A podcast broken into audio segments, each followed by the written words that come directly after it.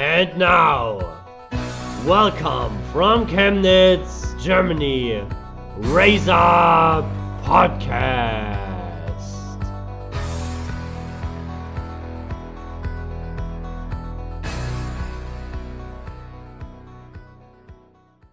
Hallo und herzlich willkommen zur neunten Folge Racer Podcast. Dritte Folge insgesamt im Jahr 2021. Ich bin wieder euer Host Dominik und ich bin froh, dass er beim Blockbuster Trade bei uns geblieben ist. Ähm, mir zugeschaltet per Zoom heute wieder Coach Tobi. Moin, moin. Hallo, ich bin wieder da. Frisch und munter. Ja, das ist sehr gut. Ähm, ich habe das, ich hatte am Anfang, um kurz Side Story sofort zum Anfang zu machen, äh, überlegt, wie kann ich dich einleiten? Und dann hast du mir kurz vor Anfang unserer, unseres Pre-Talks einen Zeitungsartikel ähm, geschickt und da habe ich gedacht, okay, dann hole ich diese Einleitung raus für dich, weil du warst ja wirklich mal ein Star, kann das sein? Hm, also in meinem Anfang meiner 20er Jahre, so mit 21, 22, da war ich ein kleiner Lokalheld in Mittweida und war da öfters in der freien Presse im Lokalsportteil. Und ja, was habe ich dir denn da für einen Artikel geschickt? Was stand denn da drin? Hast du da mal kurz drüber gelesen? Ich habe mal kurz drüber gelesen und ich habe gelesen, dass Tobias Georgi ähm, mit 30 Punkten zu einem Sieg beisteuern konnte. Ich habe nur kurz die Überschrift gelesen ähm, und dann habe ich gedacht, auf, auf, so viel Selbstliebe habe ich dann doch keine Lust. nee, aber das klang ganz interessant. Ich war nicht jedes Spiel so gut, aber ich war nicht jedes Spiel so gut, aber trotzdem habe ich äh, ab und zu mal 30 oder 25, habe auch manchmal plus 17 Punkte gemacht, aber in dem Zeitungsartikel, da waren es eben sechs Dreier. Ne? Ich bin ja nie, noch nie der ausgewiesen, ausgewiesene Dreier-Spezialist gewesen, aber äh, in meinen jungen Jahren, da hatte ich eben manchmal auch an Spieltagen ein gutes Händchen und da, da lief das. Ja, da war ich immer, war ich sehr stolz drauf, dass ich da so ein bisschen, naja, ja, war eine schöne, war eine schöne Zeit. Gut, vom Rückblick ähm, von Tobias Georgi gucken wir jetzt einfach mal, ähm, was wir heute so machen. Geben einen kurzen Ausblick. Ähm, wir gehen als erstes in die Wechselbörse, wie wir es schon letzte Woche gemacht haben.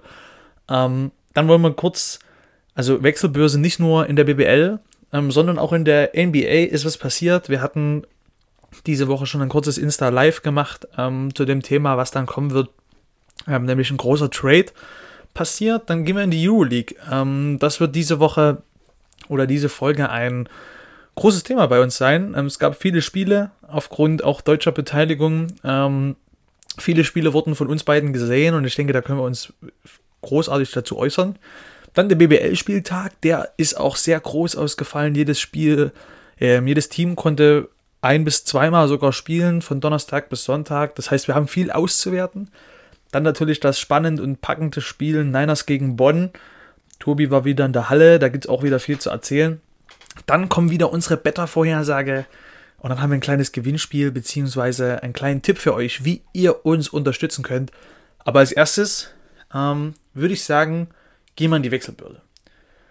Und ähm, ja, da können wir anfangen mit Göttingen. Ähm, ein Spieler, der auch schon gegen uns gespielt hat, ähm, hat sich vom Verein der BG getrennt. Eine Vertragsauflösung von George Gutierrez, ähm, der letztes Jahr in Hamburg gespielt hat, dieses Jahr in Göttingen. Die beiden haben ähm, einvernehmlich ähm, ihren Vertrag aufgelöst. Äh, und von der Auflösung vom Vertrag gehen wir in eine äh, sehr positive Nachricht ähm, für den besten Basketballclub in Sachsen. Äh, nämlich für die Niners. Äh, Joe Lawson hat einen Vertrag bis Saisonende unterschrieben. Ähm, für wie, wie, wie wichtig hältst du diese Vertragsverlängerung, Tobi? Sehr. Also ich muss sagen, Joe Lawson hat immer besser reingefunden jetzt, äh, auch wenn er jetzt bei dem letzten Spiel, glaube ich, nicht so, ja, war nicht so überragend und hat nicht so sehr seinen Stempel aufgedrückt, aber er ist auf jeden Fall, äh, ja, ist gut, dass er geblieben ist und es war ja auch in dem Spiel zu sehen, wo wir dann noch später drauf eingehen, äh, dass, oder wurde zumindest gesagt, selbst von äh, Philipp Stanic, aber ich glaube auch vom, vom Kommentator, dass selbst wenn Philipp Stanic zurückkommt, er dann auf die vier rückt und dass man da einfach wirklich auch nochmal auf den großen Positionen äh, Tiefe hat und äh, auch viel, also dass man da Energie von der Bank bringt und egal, ob er jetzt in Spielen startet oder von der Bank kommt, ich denke, er kann Chemnitz in jedem Spiel helfen. Ja, da hast du absolut recht, sehe ich genauso wie du. Ähm, ein sehr wichtiger Spieler ähm, der uns ja auch wirklich schon viel gegeben hat. Wir werden dann später noch kurz drüber berichten, ähm, was er dieses Spiel ähm, getan hat. Ähm, ja, kommen wir zum nächsten, äh, zur nächsten Verpflichtung und zwar Alex Ruoff ähm, ist zu Bamberg gewechselt. Ähm, ganz interessant, er war schon spielberechtigt ähm, für das Wochenende gegen das Spiel, für das Spiel gegen Ludwigsburg, ähm, hatte aber da noch kein einziges Teamtraining absolviert, hat am Ende fünf Minuten gespielt, ähm, ein Rebound, zwei Assists abgegeben. Ähm, mal sehen, was der Bamberg so bringen kann. Ein anderer Spieler hat relativ gut eingeschlagen. wir haben das letzte Mal berichtet von Jevon Thompson.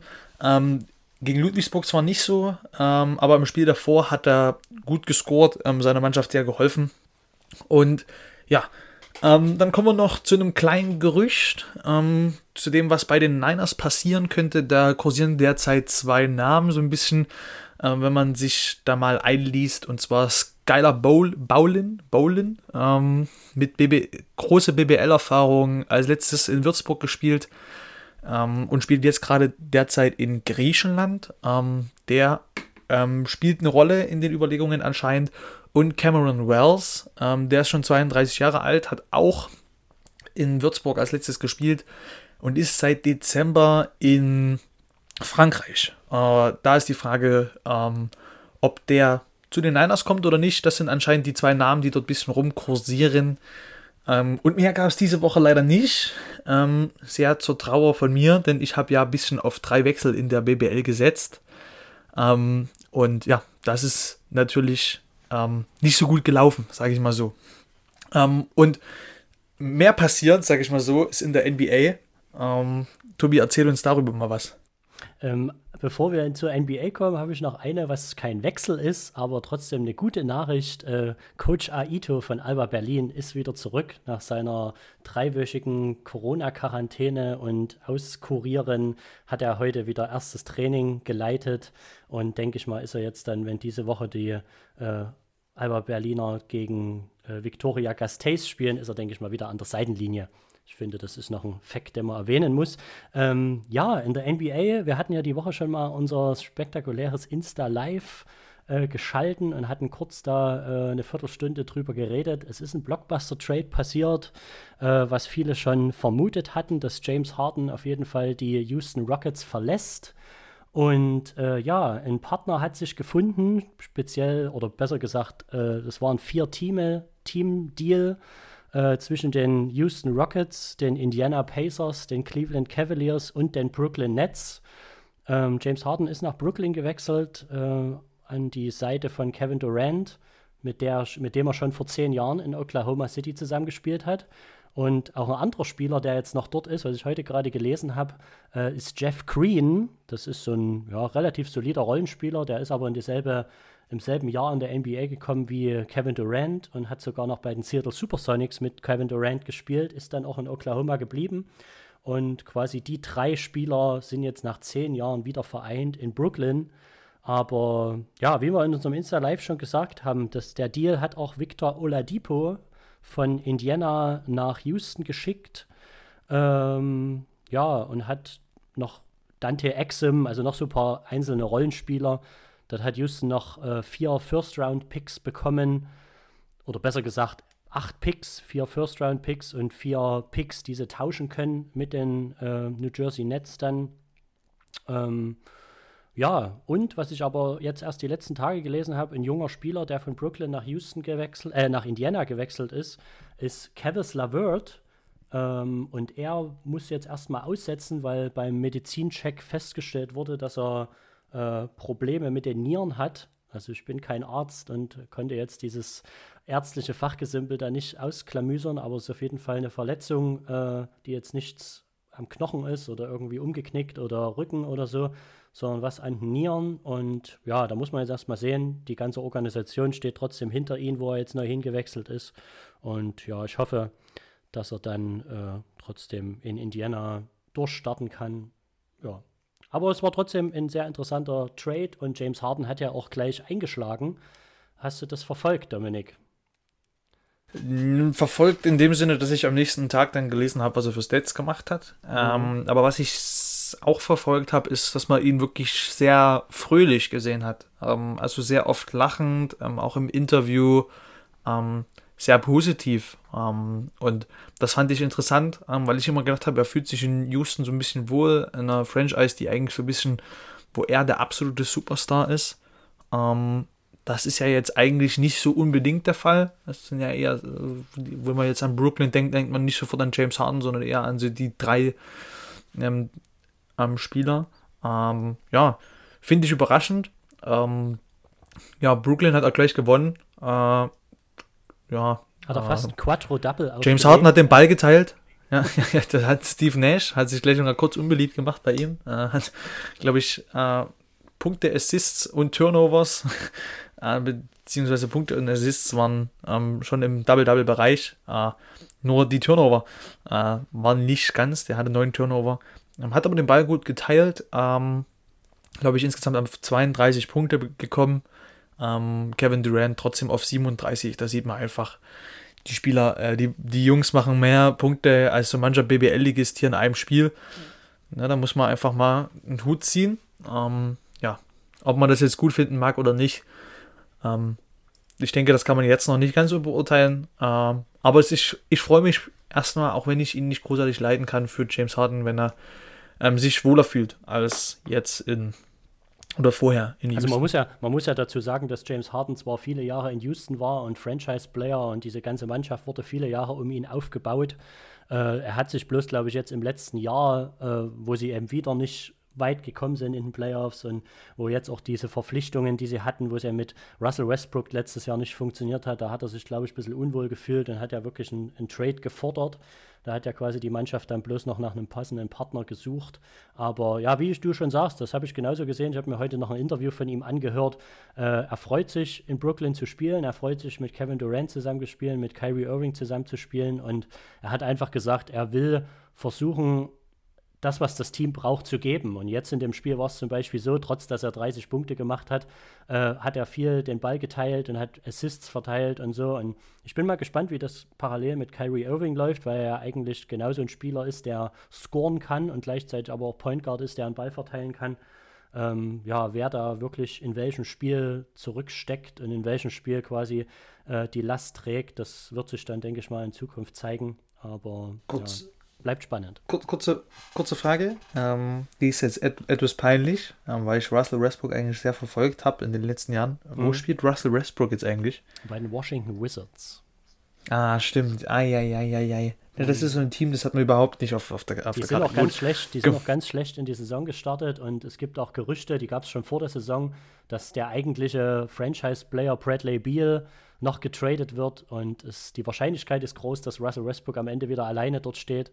Aber hm, das ist Business und das ist NBA und ja. Da das wäre natürlich bitter, ne? Passiert viel auf jeden Fall, ja. Gut. Ähm, gehen wir von NBA, denke ich mal, ähm, rüber ähm, zur Euroleague.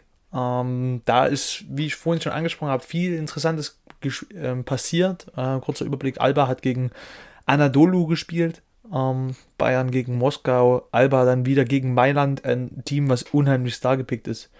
Ähm, Bayern gegen Real, auch das ein krasses Spiel. Kurze Frage an dich, welche Spiele davon hast du gesehen? Äh, ich muss kurz eins sagen, der FC Bayern, der hat gegen Zenit St. Petersburg, das ist keine Mannschaft, ist eine russische Mannschaft, die aber in St. Petersburg spielt und nicht in Moskau. Du hast Moskau gerade gesagt.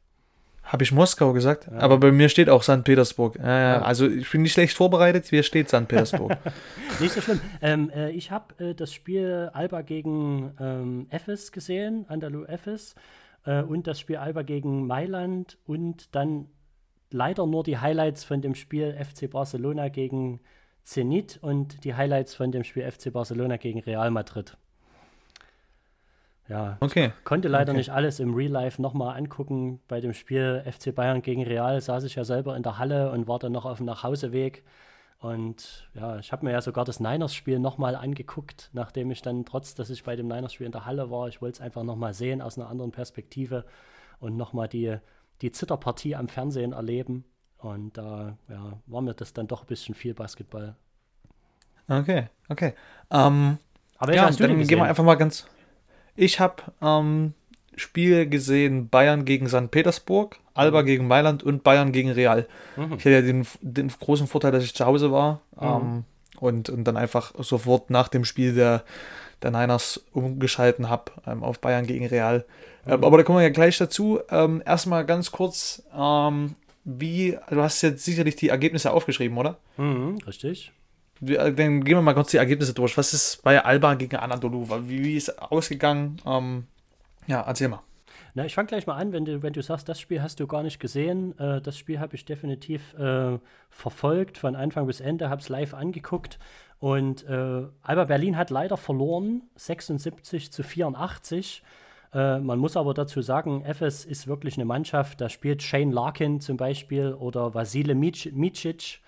Die haben top wieder performt und man hat bei Alba einfach auch langsam gemerkt, das hat man dann auch zwei Tage später gegen Mailand gesehen, äh, dass die Beine einfach müde sind und dass da wirklich gegen so Top-Teams in der Euroleague äh, hätte am Ende auch eine Klatsche sein können. Am Ende waren es ja nur acht Punkte Unterschied. Aber trotzdem muss ich sagen, so, ich habe mir das ein bisschen aufgeschrieben. Das erste Viertel lief relativ gut. Da hat auch Alba Berlin gute Spielzüge gemacht. Ähm, und warte mal, ich muss mal kurz den, habe einen falschen Zettel hier vor mir liegen. Äh, ja, die erste Halbzeit lief gut. Wieder ein starker, ein starker Jason Granger. Und aber irgendwie hat dann im dritten Viertel, äh, hat, Alba Berlin das dritte Viertel deutlich verloren und äh, FS hat immer mehr Rhythmus gefunden und hat dann das dritte Viertel zum Beispiel 26 zu 9 gewonnen.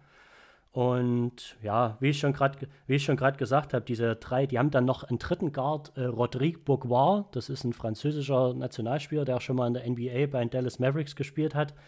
Äh, das sind drei Guards, die wirklich alle drei den Ball verteilen können, die aber auch alle drei scoren können.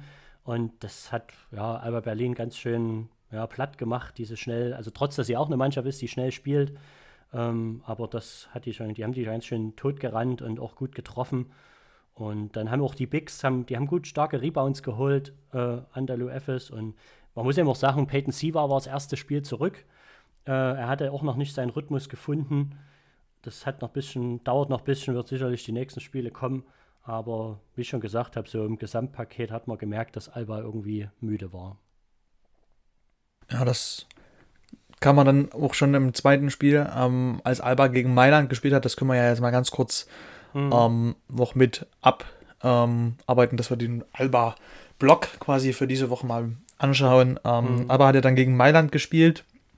Ähm, wie gesagt, wer mich kennt, weiß, dass ich jetzt noch nicht so der ganz große Euroleague-Kenner bin. Äh, und ich schaue jetzt relativ viele Spiele und das war ja absolut interessant. Also, was die für ein Team haben, ist ja unfassbar. Mit ähm, Malcolm Delaney, mit ähm, Kyle Heinz, mit äh, Rodriguez, das ist und, und Dadome, ähm, unfassbare Spieler. Ähm, und da war es schon interessant. Alba hat, glaube ich, ähm, lange mitgehalten hat vor allen Dingen in der ersten, im ersten Viertel und auch Anfang des zweiten Viertels ähm, echt gut auch die Mailänder zu Problemen oder Fehlern gezwungen, ähm, wofür sie ja eigentlich nicht bekannt sind. Hat auch ähm, der Kommentator und der Experte Pascal Roller hat das gut gesagt, dass man, wenn man gegen Mailand gewinnen will, die halt zu Fehlern zwingen muss. Ähm, das ist vor allen Dingen in den ersten zwei Vierteln gelungen.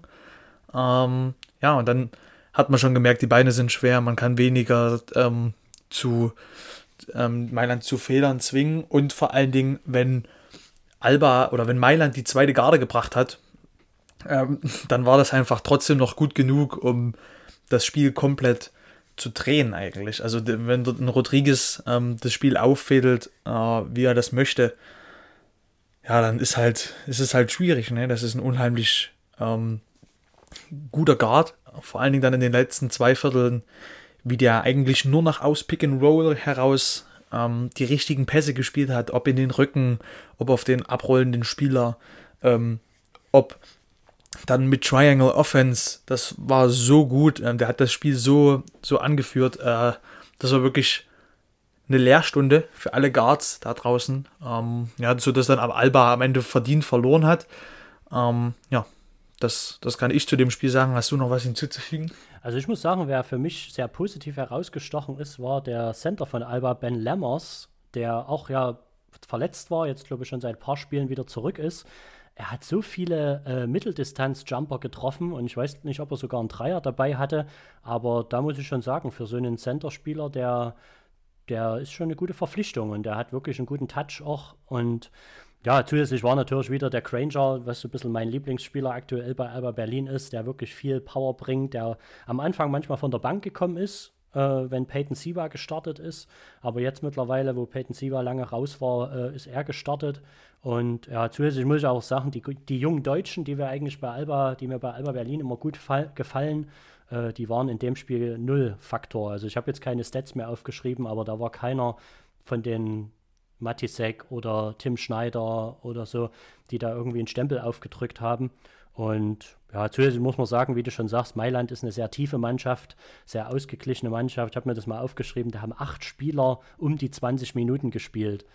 Und das ist schon, das ja, ist schon stark. Wenn du so eine Qualität hast, ne, dann ist das natürlich schon ähm, interessant. Auf jeden Fall. Um, ähm, und dann kommen wir zum ersten Spiel von den Bayern in dieser Woche. Mhm. Aber das war meines Wissens nach am Dienstag, mhm. als auch ähm, der FC Bayern München im Fußball nee, gespielt hat. Am äh, Mittwoch. Am Mittwoch, am Mittwoch, am Mittwoch. Mhm.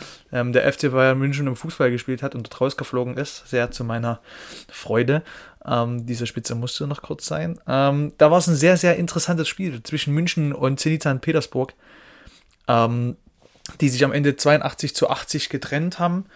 Ähm, das war super, super interessant. Ähm, vor allem die ersten zwei Viertel hat Zenit das Spiel gemacht, hat die Bayern teilweise auch wirklich, ich will nicht sagen vorgeführt, aber ähm, die, die, Fehler ausgenutzt, die die Bayern immer wieder gemacht haben. Ähm, natürlich auch die Bayern schon ein paar Spiele hinten Bein, vorher ein ganz schwieriges Spiel gegen die Niners, ähm, knapp gewonnen und ähm, ja, dann zeigen sie das erste Mal auch in der EU-League, dass sie knappe Spiele gewinnen können, indem sie einfach im zweiten, äh, im dritten und im vierten Viertel richtig loslegen.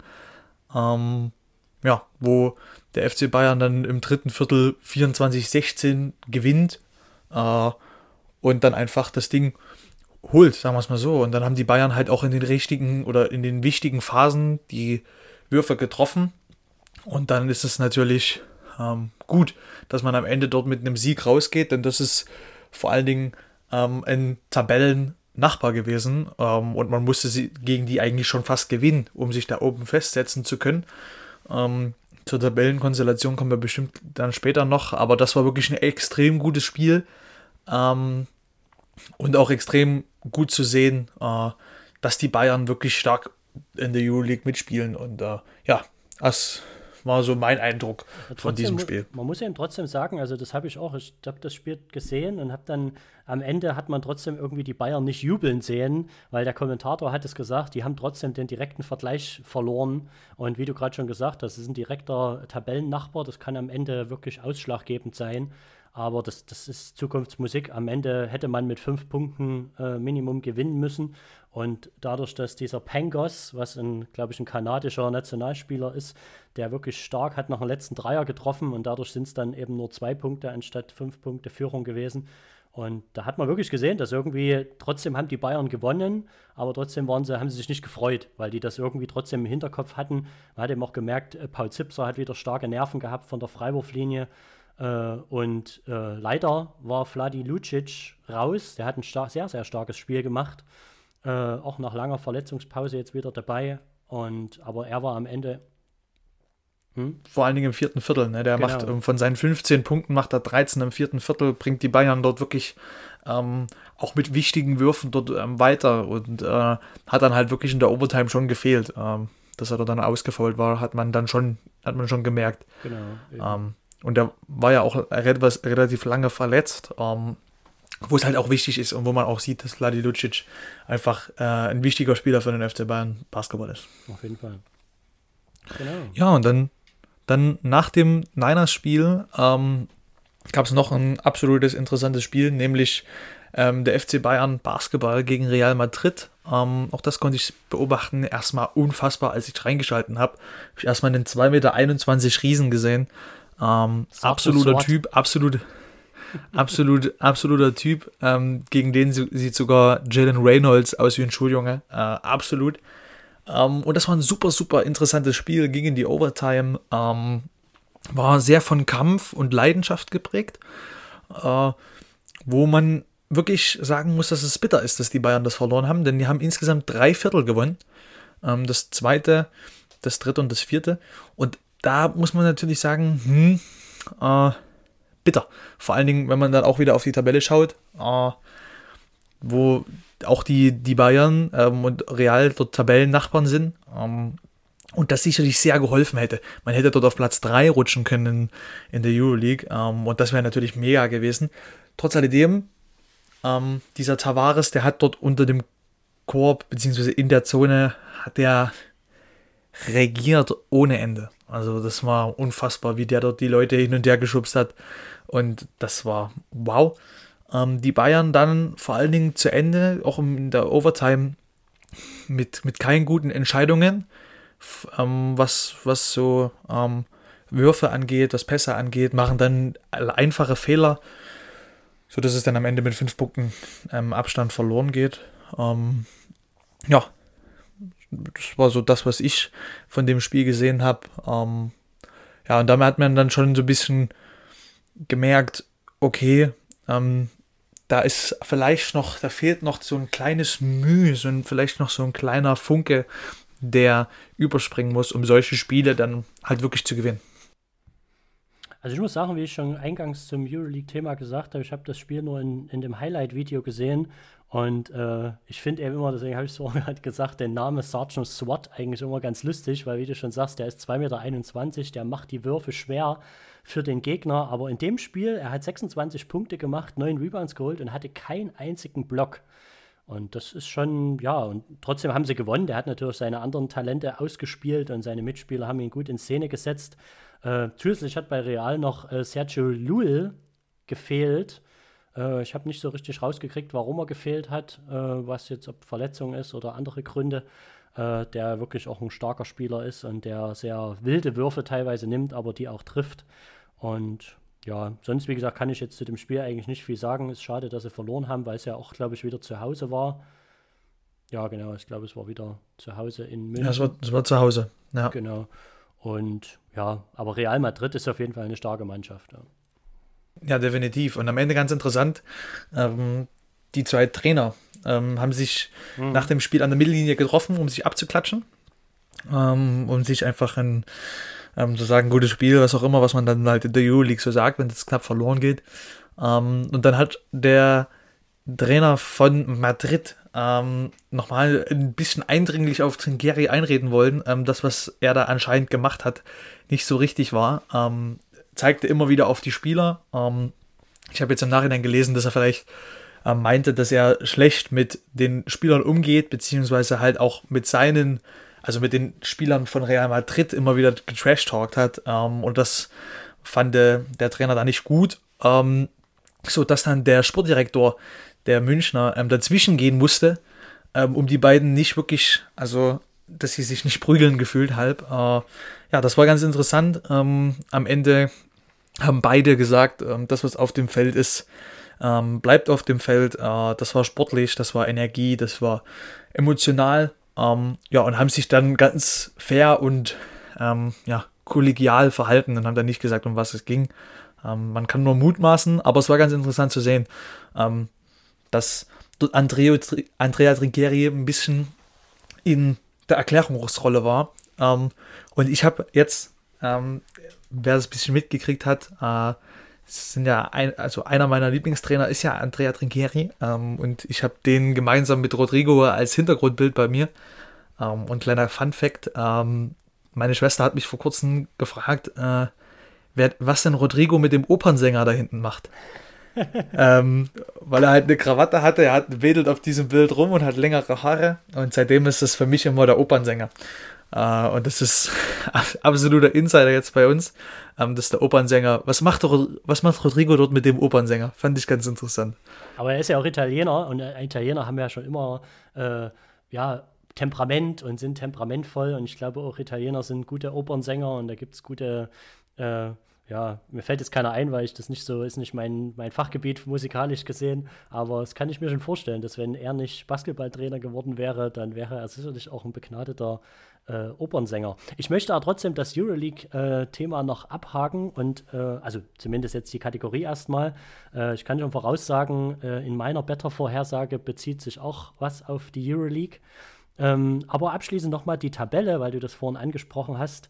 Also der FC Bayern München steht jetzt auf Platz 6 aktuell, ist aber punktgleich mit Mailand und St. Petersburg. Und davor steht Real Madrid, die ja als letztes jetzt äh, gegen die Bayern gespielt haben, auf Platz 3.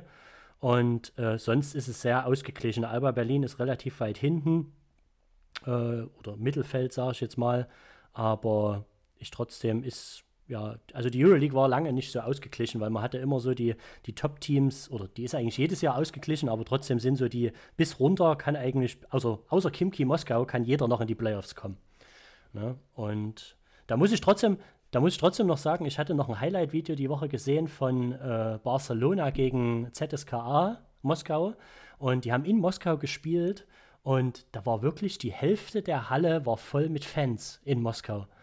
Und das war so, das war so surreal, die, die Lautstärke, die Stimmung, äh, wo man am Anfang so gedacht hat, ja, sind das jetzt Pappaufsteller oder die haben allgemein dort in dieser Moskauer Halle so bunte Sitze, äh, also verschiedene Farben an, von den Sitzen, aber das waren wirklich alles Fans. Und das ist, der Kommentator hatte das dann, glaube ich, auch zu, bei irgendeinem Spiel gesagt, dass das so äh, wie ein Paralleluniversum ist.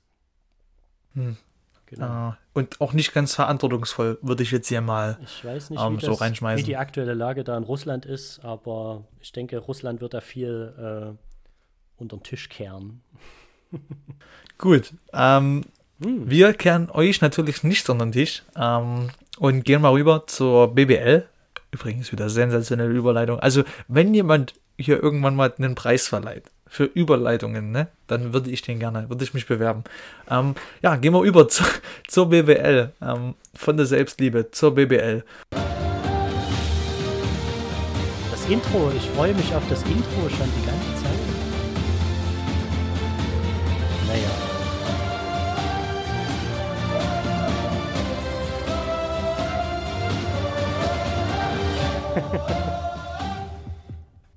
Sind in der BBL angekommen. Wir gehen von Donnerstag zu Sonntag. Ähm, Tobi, du unterbrichst mich bitte, wenn du ein Spiel gesehen hast äh, oder irgendwas Besonderes dazu sagen möchtest. Ähm, und sonst würde ich einfach hier kurz und knapp durchgehen, denn es waren viele Spiele. Ähm, Donnerstag, 14.01. ist schon wieder vier Tage her, ähm, hat Braunschweig das erste Spiel nach der Quarantäne gespielt und zwar gegen den MBC. Und da hat der MBC mit 13 Punkten gewonnen, 91 zu 104. Ähm, ein relativ klarer Sieg, in dem Sinne, dass es ein Start-Ziel-Sieg war, ähm, weil der MBC dort durchweg eigentlich dominiert hat. Am Freitag haben die Niners gespielt gegen Bonn. Ergebnis euch bekannt, beziehungsweise wird später drauf eingegangen. Ähm, am Samstag hat gespielt die Hakro Mörlins Kreisheim gegen Medi Bayreuth. Dort gewinnt Kreisheim 82-77. Dann ein relativ interessantes Spiel. MHP Riesen Ludwigsburg gegen Brose Bamberg. Es spielt ähm, Platz 1 gegen Platz 11. Das war von der Platzierung her eigentlich nicht so interessant, aber eigentlich ein Spiel ähm, von zwei langen BBL-Teilnehmern. Ähm, ähm, dort hat Ludwigsburg mit 8 Punkten gewonnen. Ähm, ein durchweg interessantes Spiel eigentlich. Äh, ja. Dann holt Fechter den zweiten Sieg gegen Gießen, relativ klar, mit 13 Punkten, 97 zu 84. Ähm, das heißt, auch Gießen schließt weiter unten auf ähm, und ist jetzt nicht mehr letzter, sondern jetzt hat Fechter Gießen überholt. Gießen ist jetzt letzter und auf Platz 18. Ähm, dann gab es einen relativ vollen Sonntag. Das war der Sonntag des Basketballs, so hat ihn zumindest Magenta genannt.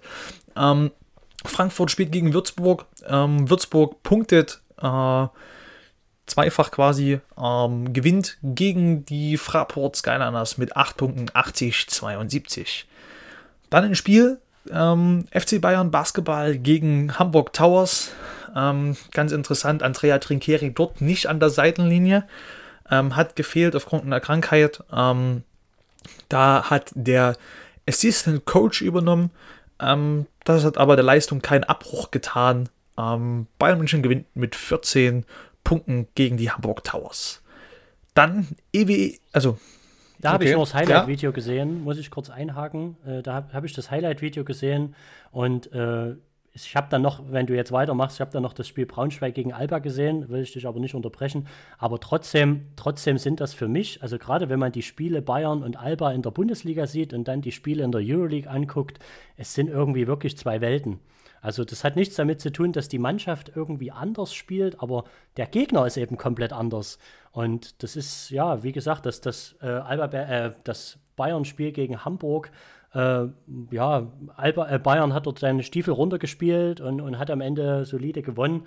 Und ich muss sagen, so genauso war es bei Alba Berlin auch. Braunschweig hätte sicherlich gewonnen, gewinnen können.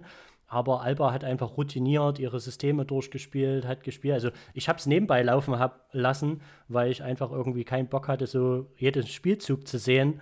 Aber irgendwie war es so, ja, es ist so dahin geplätschert und am Ende hat eben die Mannschaft gewonnen, die ja, also ich muss ehrlich sagen, ich finde, ähm, dass die beiden Mannschaften sich in der Liga komplett unter Wert verkaufen. Ähm, man muss trotzdem mhm. sagen, es ist in, in, gewisser Art und Weise richtig, ähm, einfach um halt irgendwie so ein bisschen Ausrufezeichen zu sein, ähm, finde ich das gar nicht so schlimm, wenn du da mal ein Spiel statt mit 20 nur mit 8 gewinnst. Ähm, ist für mich kein Problem. Ähm, merkt man nur, vor allen Dingen dann auch im Spiel Braunschweig gegen Alba, da komme komm ich gleich hin. Aber erstmal haben die EWE e Baskets aus Oldenburg gespielt gegen den MBC. Dort war es relativ lange knapp. Ähm, doch Oldenburg hat dann am Ende angezogen und hat gewonnen. Und zwar mit 8 Punkten 87 zu 79. Und dann hat die BG aus Göttingen gegen Ratio Farm, Ratio Farm Ulm gespielt. Der nächste Gegner der Niners gewinnt dort mit 14 Punkten relativ klar und deutlich. 98 zu 74 dort der Endstand. So, und das noch ein Spiel, ähm, das war Sonntagabend 20.30 Uhr, interessante An, äh, Anhubzeit, nenne ich es mal, Sonntagabend 20.30 Uhr. Ähm, da gewinnt Alba, angesprochen mit sechs Punkten gegen Braunschweig. Ähm, diese Partie gibt es am Mittwoch schon wieder, nämlich im Pokal. Ähm, Alba hat sich schwer getan, muss man ehrlich sagen. Ähm, hat dort wirklich Probleme gehabt.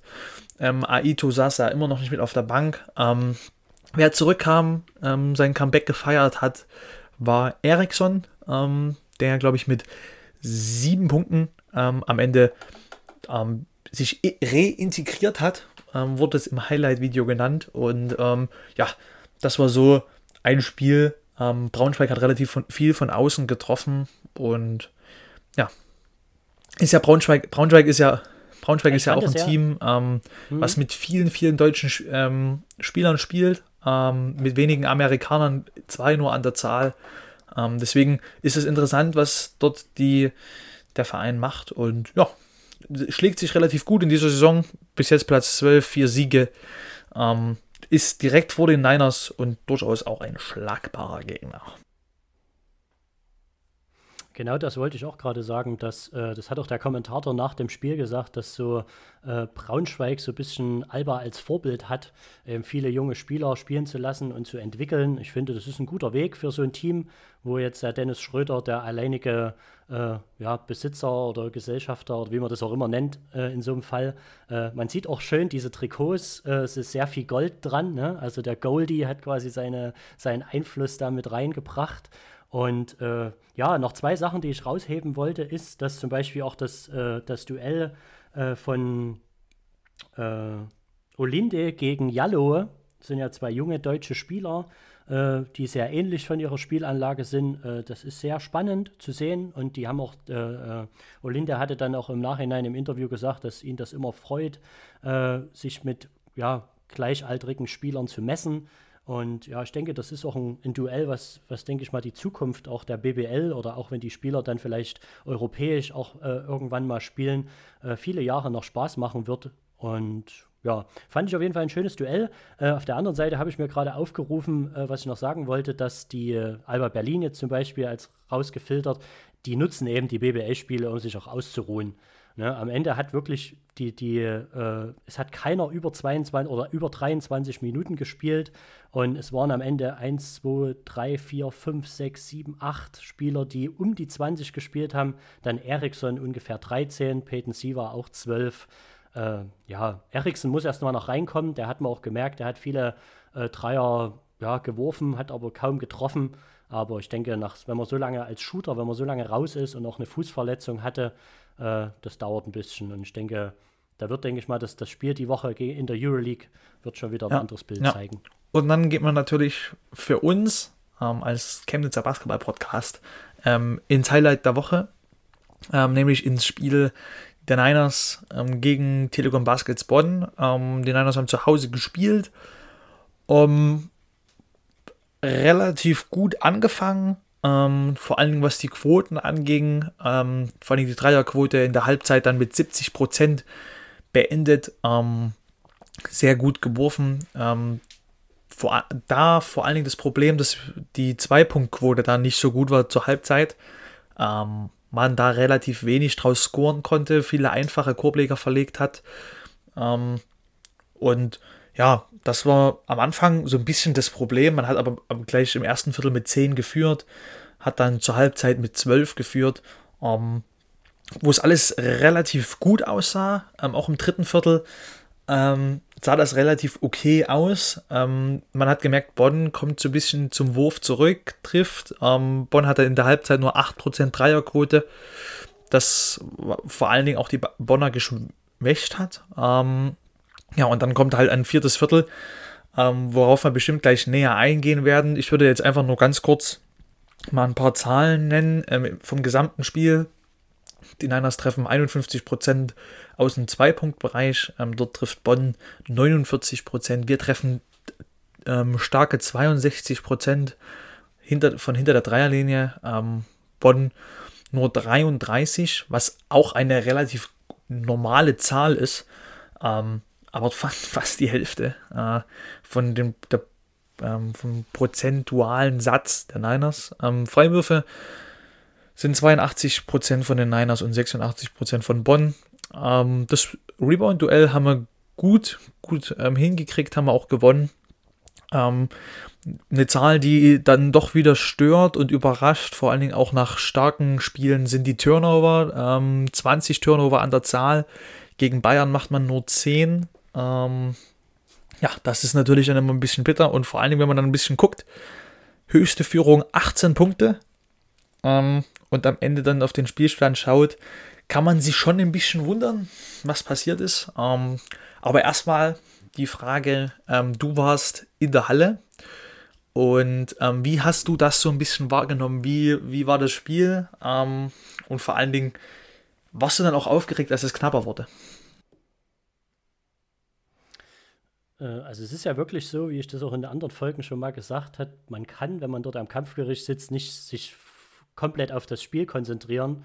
Aber so vom Gefühl her habe ich das schon mitgekriegt, okay, die erste Halbzeit läuft gut und am Ende ist Bonn immer näher rangekommen und ich nur an meiner Zeit äh, war schon leicht aufgeregt, wo es dann eben wirklich so äh, kurz vor der Verlängerung stand und auch in der Verlängerung dann wieder knapp wurde.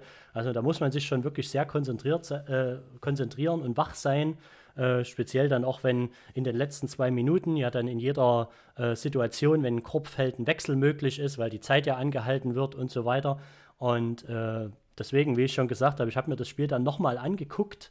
Äh, am Ende habe ich mich gefreut, äh, dass Chemnitz gewonnen hat, dass sie quasi so ein knappes Duell für sich entschieden haben. Aber ich habe dann auch, wo ich das Spiel nochmal angeguckt habe und ich habe wirklich das komplette Spiel angeguckt, äh, war wirklich Wahnsinn, was die in der, du das schon angesprochen hast, in der ersten Halbzeit getroffen haben. Also in George King und in Marcus Thornton, die haben ja die Lichter ausgeschossen und in der ersten Halbzeit hat einen äh, Chris Bepp, der wirklich ein reiner Shooter ist, der wirklich Dinger trifft, der auch Dinger genommen hat, äh, einfach null getroffen. Der hatte in den ersten drei Vierteln, hatte der drei Punkte und am Ende hat er 18 gehabt und hat aber eine Quote von 4 von 15. Also 15 Dreier da drauf zu ballern, das ist schon krass. Und äh, was mir auch dann, was ich während des Spiels ja gar nicht mitgekriegt habe, wo ich in der Halle war, erst dann äh, beim nochmal anschauen, dass ja denn ihr Topscorer gar nicht gespielt hat. Und da ist auch der Trainer dann zum Beispiel darauf eingegangen, dass er irgendwie äh, nicht fit war, irgendwie, äh, weiß nicht, sich am Fuß war. Auf jeden Fall wollten die das Spiel nutzen, um ihn äh, ausruhen zu lassen. Äh, aber trotzdem, warum man sein, der saß auf der Bank, er hatte Spielkleidung an, er war nicht so verletzt, dass er gar nicht mit auflaufen konnte. Und äh, ja, warum, also das ist eine komische Strategie, warum dann der Co-Trainer, wir haben vor ja allen Dingen gegen hm? einen, Entschuldigung, dass ich unterbrochen habe, aber vor allen Dingen gegen den extrem ähm, Tabellen Konkurrenten. Also wenn du jetzt da sagst, du spielst gegen die Bayern und dann genau. lässt du einen Spieler mal raus oder du spielst ja, gegen Ludwigsburg oder so, dann, dann kann man das eventuell verstehen, aber gegen einen direkten Konkurrenten dort seinen stärksten Spieler rauszunehmen und gar nicht spielen zu lassen, ist natürlich ähm, ganz interessant. Und wenn man jetzt mal so guckt auf die Punkteverteilung ähm, von den Niners, erstmal auch auf die Minutenverteilung. Ähm, bei den Niners spielt ein Terrell Harris insgesamt 34 ähm, Minuten. Man muss ja auch dazu sagen, es gab Overtime, also 45 Minuten konnte man maximal spielen. Ähm, ähm, Harris macht wieder 16 Punkte, 4 Rebounds, 5 Assists, diesmal nur ein Turnover, ähm, was relativ gut für ihn ist. Ähm, dann der alles überragende Spieler in dem Spiel, Marcus Thornton mit 25 Punkten, 2 Rebounds und einem Assist nur. Ähm, das hat man auch schon besser von ihm gesehen. Er hat aber dann leider auch vier Turnover abgegeben. Ähm, Joe Lawson, ähm, 10 Punkte, ein Rebound nur, ein Assist, 5 Turnover. Ähm, das sind auch so ein bisschen, hm, da muss man auch ähm, gucken. Ne? Ein Rebound nur. Trotz alledem hat man ja das Rebound-Duell gewonnen. Ganz interessant ist, dass Virgil ähm, mit einer der besten Rebounder ist.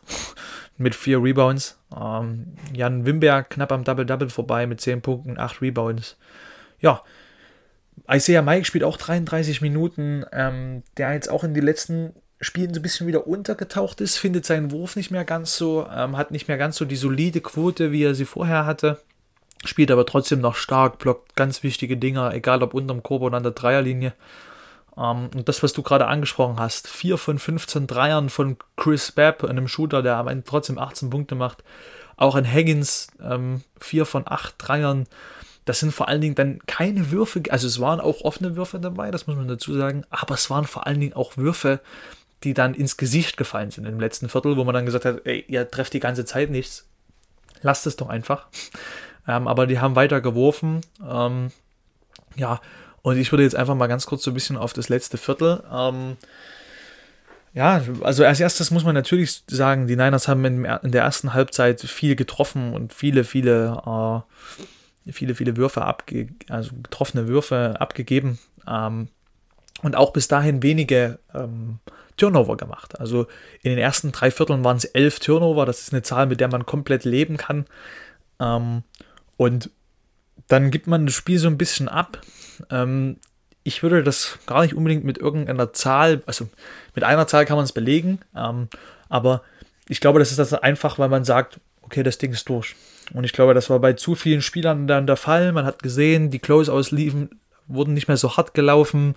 Viele haben dann in der, in der Halbzeit rumgegambelt. Ähm, und dann gibst du auch, ähm, ich habe gerade von elf Turnovern in den ersten drei Vierteln gesprochen. Ähm, und am Ende hast du nochmal neun Turnover abgegeben im letzten Viertel, beziehungsweise in den letzten 15 Minuten mit Overtime.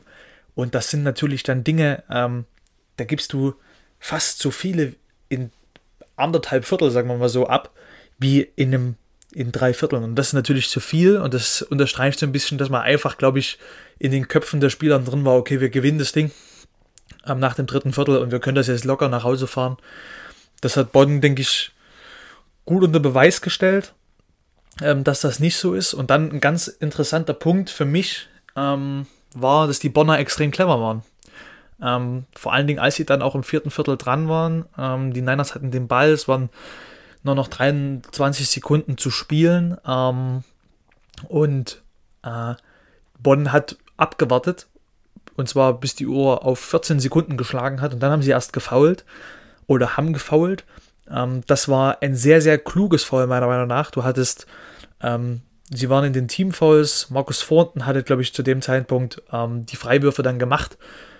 Hatte sie auch getroffen. Ähm, und dann waren sie mit einem Punkt hinten, hatten aber noch 14 Sekunden Zeit, ähm, um dort auch von der Sideline noch einen ordentlichen Angriff zustande zu bringen. Das haben sie auch gemacht, haben eine Auszeit genommen.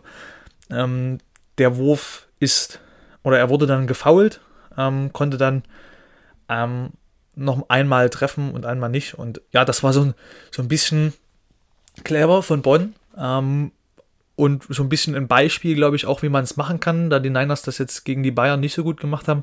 Und auch das gleiche nochmal in der Overtime. Ähm, haben dort dann gefoult, als nur noch zwölf Sekunden ähm, auf der Uhr waren, hatten dann auch nochmal einen Sideline-Einwurf nach einer Timeout. Ein gutes Play eigentlich gespielt gehabt ähm, und Gott sei Dank fällt halt dann der Wurf nicht rein. Ähm, und dann einfach schön, schön zu sehen, dass die Jungs sich so freuen über den Sieg, ähm, auch wenn er fast verloren gegangen ist. Ähm, aber trotzdem wichtig, dass du halt auch mal ein knappes Spiel für dich entscheidest, ähm, was in der Overtime ist, was knapp war. Und ja, ich glaube, ähm, man hat gesehen, es geht deutlich besser. Es waren drei starke Viertel, meiner Meinung nach. Also zwei richtig starke, ein gutes. Und ich denke, damit kannst du Gegner wie ähm, Braunschweig, vielleicht auch nochmal Bamberg und Würzburg kannst du dann schlagen.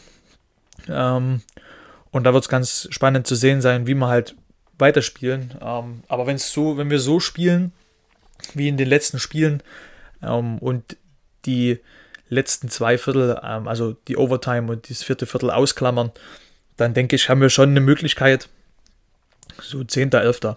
zu werden. Ja. Also ich muss auch sagen, dass die, die Formkurve ja trotzdem weiterhin nach oben zeigt, weil auch wenn man jetzt das Spiel zum Beispiel gegen FC Bayern unglücklich und, und knapp verloren hat, hat man ja so rein von der, von der Erfahrung her, hat man so ein Spiel gegen Bayern auf jeden Fall gewonnen, weil man hat so viel gelernt und hat Bayern an der Niederlage gehabt. Und wenn man jetzt da rauskommt und gegen einen äh, gleichwertigen Gegner, der ja wirklich im selben Tabellen äh, äh, Tabellenabschnitt steht äh, wie, wie Chemnitz, dass man da so ein knappes Spiel gewinnt und eben die Nerven äh, behält, die man eben gegen München, weil man da ein bisschen aufgeregt ist und weil man da eigentlich gar nicht so realisiert, dass man jetzt Bayern München am Rande einer Niederlage hat.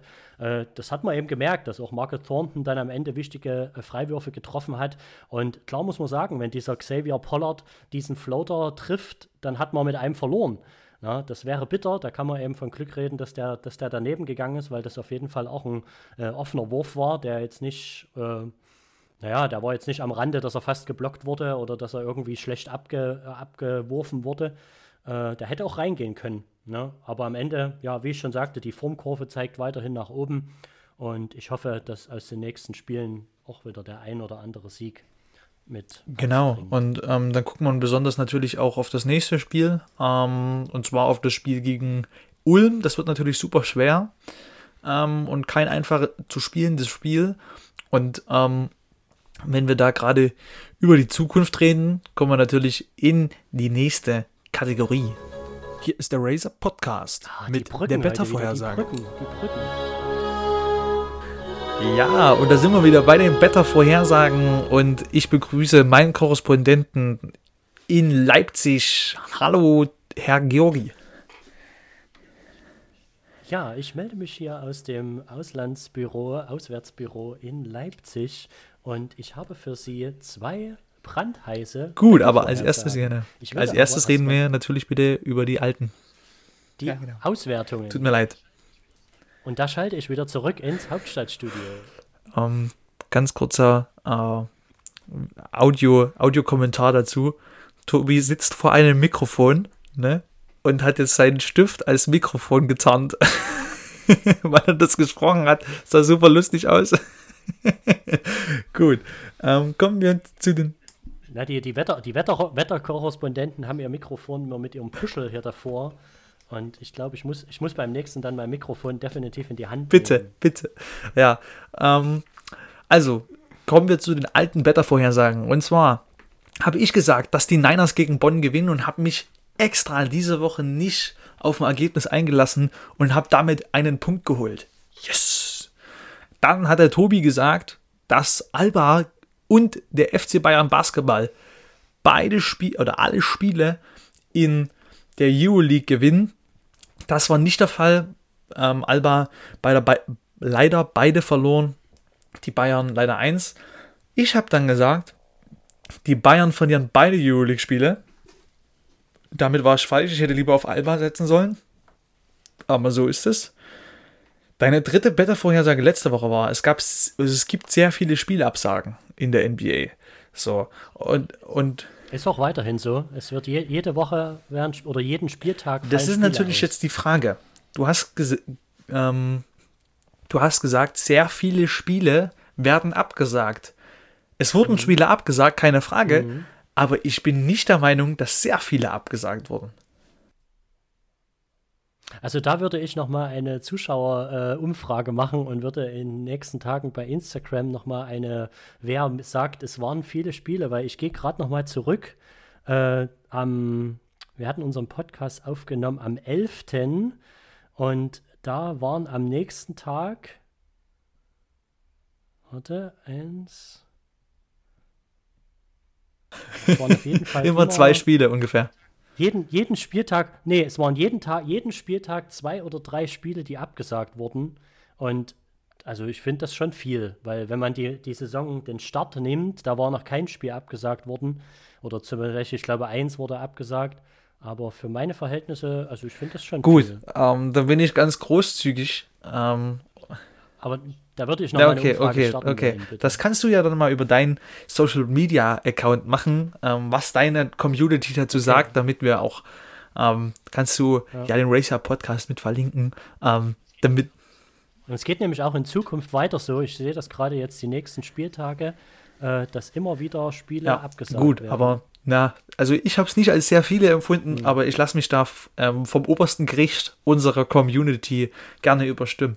Und dann war meine letzte Wettervorhersage. Mhm. Ähm, es gibt in der BBL drei, also letzte Woche drei neue Zuge Neuzugänge. Ähm, es gab insgesamt nur einen. Und das hat mich ein bisschen, ähm, ja, war ein bisschen bitter, weil es sich vor allen Dingen in der vorherigen Woche viel bewegt hatte. Wahrscheinlich dann so viel, dass alle genug hatten. Ähm, ja, und dann würde ich natürlich jetzt nochmal zu unserem Korrespondenten mit rübergehen und sagen, was ist Ihre erste Better-Vorhersage für nächste Woche? Also, meine erste Better-Vorhersage mit meinem Mikro als Stift oder mein Stift als Mikro, wie man es auch immer nimmt, ist Kyrie Irving kommt zurück. Ich muss dazu etwas ausholen. Kyrie Irving war ja, äh, naja, war abseits des Teams unterwegs und äh, musste jetzt quasi das äh, Health and Safety Protokoll und in Quarantäne, bla bla bla, alles durchlaufen. Äh, wurde dazu 50.000 Dollar äh, Strafe, äh, wurde den 50.000 Dollar Strafe aufgebrummt und zusätzlich wurde verkündet vom Team, dass er während der Quarantäne und während er die ganzen äh, ja, Sicherheitsprozesse durchlaufen muss, kein Geld bekommt. Er verliert dadurch ungefähr 800.000 Dollar in der Zeit. Naja, ist vielleicht für uns viel Geld, für den vielleicht nur ein schmaler Taler. Äh, aber auf jeden Fall, wenn er die Woche zurückkommt, was ich hoffe, äh, kommt er stark also zurück. Also kommt stark zurück. Gut. Ähm, dann komme ich zu meiner ersten Better-Vorhersage. Das ist eigentlich ähm, ein Safety Call, nämlich Alba, wie ich es vorhin schon erwähnt hatte, spielt nächste Woche Mittwoch oder diese Woche Mittwoch gegen Braunschweig und kommt eine Runde weiter im Pokal. Genau, dann kommen wir, kommen wir, kommen wir zu deiner. Ich habe das ganz kurz und schmerzlos gemacht. Meine zweite äh, Better-Vorhersage bezieht sich auf die Euroleague. Und äh, da würde ich quasi zwei Spiele, wieder Alba Berlin und Bayern, in einen Topf werfen, um die Spannung zu erhöhen, dass beide richtig sind. Ähm, Alba gewinnt deutlich gegen Viktoria Gasteiz und Bayern verliert knapp gegen Mailand. Mach das doch gleich zu zweien, also. Es ist quasi zwei in eins. Nein, nein, ich mag, ich habe die dritte, die dritte ist noch besser. Alba gewinnt plus deutlich, mache ich einfach. Ja, ähm, deutlich. deutlich und Bayern verliert knapp. Gut. Ähm, bei mir, meine nächste Wettervorhersage, die ist eine ganz interessante, denn ich sage, dass die Niners gegen Ulm in die Overtime gehen ähm, und ihren Aufwärtstrend weiterverfolgen. Ob sie gewinnen oder verlieren, lasse ich frei. Ähm, aber ja, das ist meine Wettervorhersage. Ähm, das es wenigstens in die Overtime geht. Also man muss ja wirklich den Zuschauern sagen, dass wir uns vor unseren Wettervorhersagen eigentlich nicht absprechen, aber meine dritte Wettervorhersage bezieht sich auch auf die Niners. Und ich sage, und ich möchte mich bei dieser Wettervorhersage nicht zu weit aus dem Fenster lehnen, sondern sage einfach nur, das Spiel wird knapp. Uiuiui. Ui, ui. Egal, wer dann ui, knapp gewinnt. Das Spiel wird also knapp. Also wir lehnen uns beide diese Woche nicht aus dem, äh, ja genau, aus dem Fenster, ja. Dem Fenster.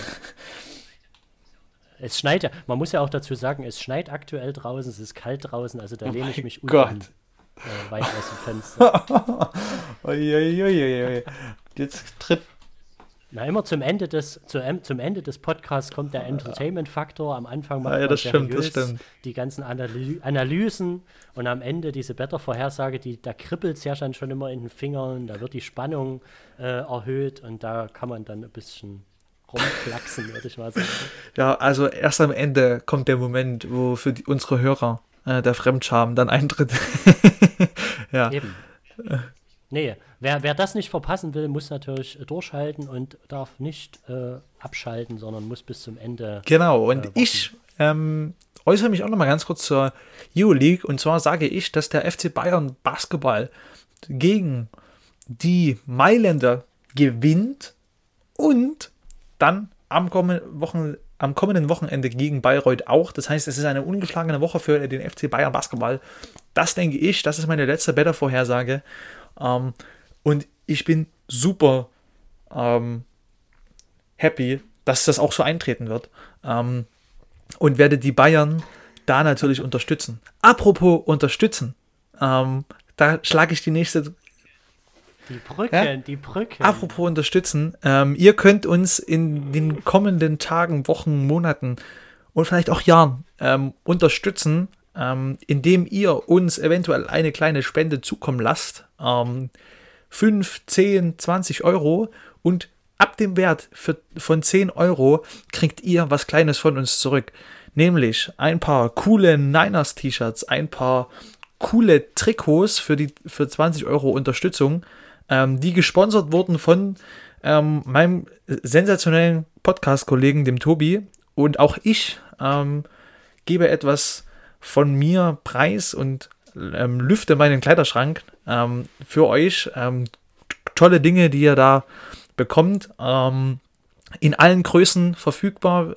es wird in den nächsten Tagen ein paar Bilder auf Instagram geben, die euch die Bilder, äh, die euch die tollen T-Shirts zeigen. Ähm, und da ist natürlich unsere, ja, unser Wille, ähm, dass wir euch ähm, mit unseren Sachen unterstützen und ihr uns mit einem, mit einem kleinen Taler. Ja, und dazu. Ich würde sagen, wir machen da auch noch ein PayPal-Konto, würde ich jetzt schon mal ankündigen. Das verlinken wir dann mit in den Instagram-Post und äh, darauf könnt ihr dann ganz legal. Äh, ihr müsst quasi nicht irgendwie in unseren Briefkasten das schmeißen oder irgendwie per Brieftaube die 15, 20 Euro äh, übermitteln. Macht das ganz einfach in der heutigen Zeit digital. Äh, genau. Und ähm, das wird natürlich unser Experte machen. Ähm, Experte für Geld ist, äh, ist der Tobi. Ähm, und der Experte nicht nur für Geld und internationalen Basketball, sondern auch für Gewinnspiele ähm, wird ein kleines Gewinnspiel ähm, wieder starten mit einer coolen Frage, die ihr nicht hier bei uns hört, ähm, sondern auf unseren Social Media Accounts lesen werdet. Ihr müsst also ähm, mit offenen Augen durch unsere Seite gehen. Die wird vielleicht ein bisschen versteckt sein, nicht offensichtlich. Der Preis wird natürlich noch veröffentlicht. Ähm, und da habt ihr quasi nochmal mit einer coolen Antwort die Möglichkeit, etwas Schönes zu gewinnen. Ähm, und das ist nicht nur ein Bild von uns sein. Und ich denke, die Frage bezieht sich Natürlich, auf jeden Fall auf Basketball. Das kann ich schon mal. Ähm, da, lehne, da lehne ich mich trotzdem weit aus dem Fenster, aber sage, die Frage hat irgendwas mit Basketball zu tun. Es könnte mit der NBA zu tun haben. Es könnte mit dem chinesischen Basketball zu tun haben. Es könnte auch mit dem äh, deutschen Basketball zu tun haben. Es könnte auch mit dem äh, argentinischen Einigen wir uns Basketball auf Basketball. Zu tun haben. Einigen wir uns auf Basketball. Basketball. Es wird auf jeden Fall was mit Basketball sein. Genau. okay, ähm, ja. Und am Ende dieser Folge möchte ich ein was ähm, nicht vergessen. Und zwar, Tobi, hast du für uns noch einen Styling-Tipp? Oh. Ähm, Habe ich dich wieder unvorbereitet getroffen? Ich, ich, ich, ich hast du mich unvorbereitet getroffen, aber äh, wenn du, wenn Styling-Tipp kommt, da schießen mir natürlich gleich die Gedanken in den Kopf. Und äh, ich weiß nicht, äh, meine besten Freunde oder guten Freunde, die wissen das schon, äh, dass ich schon seit vielen Jahren, speziell im Winter oder in den kalten Monate, Monaten, äh, einen Trend verfolge äh, und meine Hosen in die Socken stecke in meinen Winterschuhen. Und äh, ich war schon immer der Freund, dass das bestimmt weitergetragen wird. Ich habe auch in den letzten Monaten und auch letzten Winter schon einige Leute gesehen, die mich da äh, nachgeeifert haben. Äh, auf der anderen Seite habe ich natürlich auch schon von dem älteren, von den älteren Herrschaften unserer Gesellschaft schon fragende Blicke zugeworfen bekommen, äh, warum ich das mache. Äh, mir wurde auch schon tausendmal erzählt, es sieht scheiße aus, aber das ist mir ganz egal, ich mache es trotzdem. Und vielleicht kann ich andere Leute äh, überreden, es mir gleich zu Ja, tun. gut, also zu diesem Tipp möchte ich mich nicht weiter äußern, äh, sonst zähle ich noch mit zur älteren Generation. Ähm, aber ich würde jetzt einfach, weil ich absolut keine Ahnung von Fashion und Style habe, würde ich einfach mal einen kurzen, kurzen Tipp abgeben, äh, einen kurzen Spruch raushauen hier. Und zwar habe ich mir diese Woche, ist mir eingefallen, so ein typischer Einfall unter der Dusche war das. Ähm, und zwar, cooler Spruch, bring dein Leben nicht in Basketball ein, sondern bring Basketball in dein Leben. Weißt du, das ist was Großes. Wow. Kümmere dich nicht wow. nur um Basketball, sondern mhm. kümmere dich um das, was in deinem Leben passiert und bring es mit ein. So, und ähm, das ist so mein, mein Tipp an euch. Ich denke, ich denke, das ist auch ein guter Abschluss, weil ich sage, ich finde, wir sollten die nächsten Folgen immer mit einem, einem Spruch beenden, der uns irgendwie über den Weg gelaufen ist. Und ich denke, du hast jetzt was Neues eingeführt, wo wir in den nächsten Wochen, nächste Woche bin ich dann dran, weil ich bin da auch immer großer Freund von, äh, von solchen Sprüchen, die irgendwie inspirierend sind oder irgendwie aufbauend sind und nicht einfach so platt sind, irgendwelche Witze oder so. Ähm, ja, ich denke, da mache ich, lasst euch, seid gespannt auf meinen Spruch Gut. Dann möchte ich aber, wenn ich das jetzt weiß, dass das jetzt eine neue Idee von uns ist zum Ende, möchte ich einen anderen Spruch bringen. Ich hoffe, ich darf das. Und oh. zwar, ähm, aber nee. der bezieht sich auf, auf die Lebenssituation jetzt. Ähm, für alle Leute, die da draußen gerade ein bisschen mhm. nachdenklich sind. Und wir nehmen natürlich am 18. am Montag auf. Und falls dort jetzt ein harter Lockdown kommen sollte, ihr ein bisschen eingeht und ich beziehe mich da absolut selber mit ein, ähm, gilt für euch der Spruch und auch für mich, you never walk alone. Ähm, du bist niemals allein in dem, was du tust. Ähm, denk nicht nur an dich und ähm, ja, verbringt die Zeit ähm, so gut wie es geht. Ähm, per Zoom kann man sich sehen. und ja, also you never walk alone ist mein Schlusssatz. Und deswegen verabschiede ich mich, bleibt gesund und noch ein letztes Mal, denkt dran, you never walk alone. Da würde ich sogar noch mal sagen, auch meine letzten Worte zu dem Podcast. Dann machen wir die Kategorie so, dass jeder von uns beiden einen Spruch zum Ende äh, preisgeben darf. Äh, ich habe nämlich schon auf meinem Handy vor vielen Jahren eine Liste angefangen mit Motivationssprüchen oder mit Sprüchen und ich kram da einfach mal einen aus. Äh, der relativ kurz und knapp ist. Äh, Nobody is faster than a disaster. okay. Damit verabschiede ich mich und bis nächste Woche. Habt eine schöne ciao, Woche. Ciao. Ciao.